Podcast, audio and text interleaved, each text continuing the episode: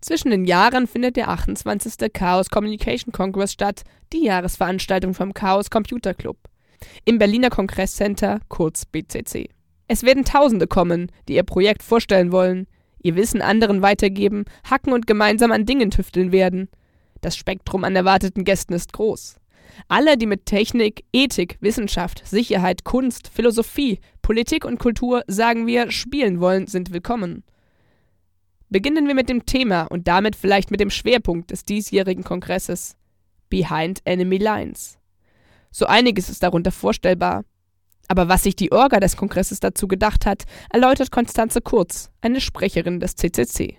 Na, Behind Enemy Lines hat natürlich äh, verschiedene Anwandlungen. Ich glaube, als erstes denkt man mal ein bisschen an die militärische Kategorie, sich hinter Feindeslinien einschleichen. Aber wir haben natürlich da auch eine gewisse Anspielung auf die ähm, Cyberwar-Debatte, die sich ergeben hat, also die Frage der kybernetischen Kriege und ob die Militärs jetzt in unsere zivili zivilisierten und zivilen Netze kommen sollen. Ähm, aber wir haben natürlich auch im Prinzip Anwandlungen daran, dass doch viele Hacker ihre Seele verkaufen und äh, vielleicht nicht immer ethisch korrekte Projekte machen. Also man kann sich viele dabei denken, glaube ich. Letztes Jahr war schon das Motto wie Common Peace. Du meintest auch eben, es klingt schon so nach etwas Kampf und Militär. Wem soll denn dieses Jahr der Kampf erklärt werden? Na, ich glaube, wir haben wieder eine Menge Themen, äh, über die wir sprechen müssen. Äh, das eine ist natürlich, dass wir dieses Jahr, glaube ich, gesehen haben, dass wir Schwierigkeiten mit in den Grundstrukturen, Infrastrukturen, mit denen wir umgehen. Alleine die ganzen Probleme mit den sogenannten Certificate Authorities, also diejenigen, die Zertifikate ausstellen, die wir ja für viele sichere Web-Services brauchen.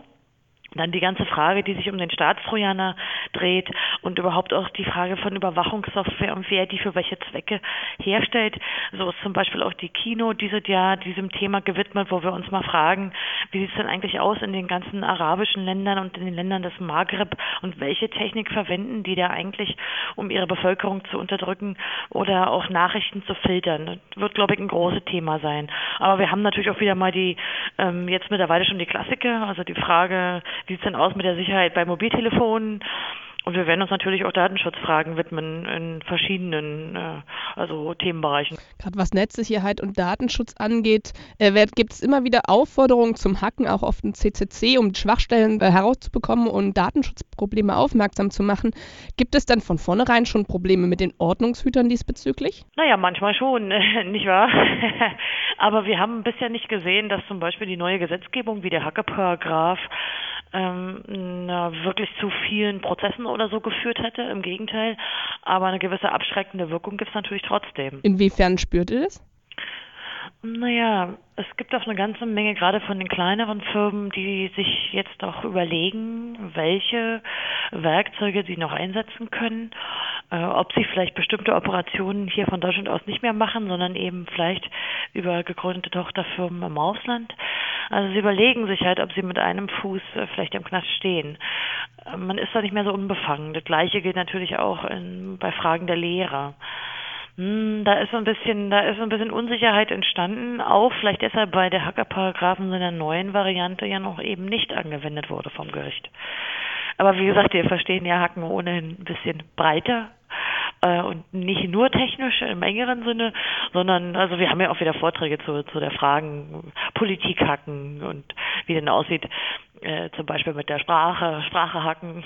Gerade deswegen, weil ihr das ein bisschen breiter versteht und weil Technik auch ähm, immer mehr bewusst ins Leben eindringt, ist der Kongress ziemlich Mainstream geworden. Das merkt man schon zum Beispiel am Kartenverkauf. Es ist immer sofort, wenn Karten verkauft werden, alles, alle was zur Folge hat, dass Verpeiler zum Beispiel einfach keine Karten mehr bekommen. Und es scheint ziemlich hip zu sein, auf den Kongress zu kommen und als Hacker sich zu bezeichnen. Ich bin hier ein Hacker, ich bin toll. Aber das das Ziel der Veranstaltung, so groß und hip zu werden oder nervt euch das selber schon ein bisschen? Naja, es ist natürlich schon so, dass sich über die Jahre äh, der Zulauf zum Kongress enorm erhöht hat. Und wir haben ja versucht auch ähm, mit dem Vorverkauf, den es ja früher nicht gab bei den Tickets, das irgendwie ein bisschen abzufangen. Denn wir hatten ja so vor drei Jahren erstmal die Erfahrung, dass Leute anstanden und dann weggeschickt werden mussten. Also sie hatten den Weg nach Berlin gemacht und es waren einfach ähm, keine Tickets mehr da. Das heißt natürlich auch, dass man niemand mehr ins Gebäude lassen kann, weil natürlich auch eine gewisse Höchstgrenze nicht überschritten werden kann. Es kann ja mal was sein, ein Feuer oder eine Panik und man darf natürlich die Gebäude nicht äh, überfüllen. Wollen wir auch nicht. Und ich glaube, wir haben versucht, dem Rechnung zu tragen, aber trotzdem haben wir natürlich eine Menge Unzufriedene. Gleichzeitig hat sich diese ganze Community, glaube ich, über diesen engeren Hackersinn hinaus erweitert nämlich auch Leute, die sich für Technik im weiteren Sinne, aber auch für unsere politischen Themen, aber auch für viele Kleinigkeiten, die wir eben auch machen. Äh, wir behandeln ja auch zum Beispiel die Frage elektronisches Geld, ja, ähm, oder also ganz eher Themen oder Podcasting zum Beispiel. Oder wir haben auch immer mal wieder Themen, die jetzt nicht im engeren Sinne Hacker-Themen sind. Ja, und deshalb glaube ich, dass es mehr Leute anspricht. Aber zum anderen hat der CCC sich aber auch schon von seiner Mitgliedschaft her so erweitert, dass wir mit, mittlerweile fast nicht mehr alle Mitglieder ins Gebäude kriegen würden. Ja, ob die sich alle als Hacker im engeren Sinne verstehen, tut, tut dabei aus meiner Sicht nicht viel zur Sache. Ich glaube, Technik ist heute in so vielen Bereichen wichtig, dass sich also eben auch diese Hacker-Community ähm, wohl weiter öffnen muss.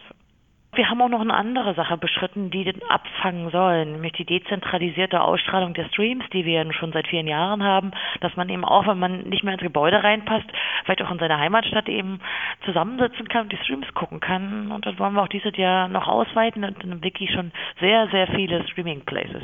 Und die haben wir dieses Jahr unter dem Motto No Nerd Left Behind. Ich habe dazu gelesen, dass es 13 Länder inzwischen mhm. gibt, in denen eben solche No Nerd Left Behind Aktionen gibt. Letztes Jahr hießen die Peace Missions. Wie war denn vom, im letzten Jahr der Anklang? Waren dort viele? Wisst ihr das? Sind es eher dann diese familiären kleinen Treffen wie früher der Kongress dann in Hamburg zum Beispiel war?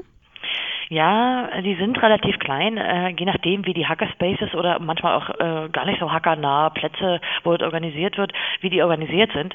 In der Regel ist es tatsächlich äh, klein. Also da hocken 150 oder, oder vielleicht auch mal 60 Leute zusammen, manchmal aber auch bis 20, wenn es sehr klein ist. Ähm, ich weiß nicht, ob man es vergleichen kann mit den frühen Hackerkongressen, weil man natürlich nicht wirklich dabei ist, sondern ja mehr konsumiert. Aber andererseits kann man natürlich, wenn man äh, die Vorträge guckt, darüber debattieren. Man hat einen gewissen Rückkanal. Das heißt, man kann auch Fragen stellen, die von den Speakern vielleicht beantwortet werden, wenn die Zeit bleibt. Mm, also es gibt eine gewisse Verbindung. Wir hatten letztes Jahr da einen sehr großen Anklang und auch ein positives Feedback, allerdings natürlich auch manchmal Probleme mit dem Stream. Aber wir hoffen, dass es dieses Jahr nochmal besser wird. Also die Technik, ja, wir bemühen uns zumindest die Streams sicher anzubieten. Gucken natürlich auch noch viele Leute von ihren ganz privaten Locations, also viele tausend Leute. Dann kommen wir zurück direkt zum 28C3. Es kommen ja tausende Hacker, Wissenschaftler, Künstler und Utopisten aus der ganzen Welt. Ein bunter Mix von Menschen. Es werden Vorträge stattfinden und Workshops, Projekte können vorgestellt werden und viele werden im Keller vermutlich hacken. Und wird es so chaotisch werden, wie der Name sagt? naja, ein gewisses Chaos gibt es natürlich immer. Das ist keine durchgestylte Veranstaltung, sondern ähm, eine Menge Freiwillige, die wir Engel nennen, helfen beim Organisieren.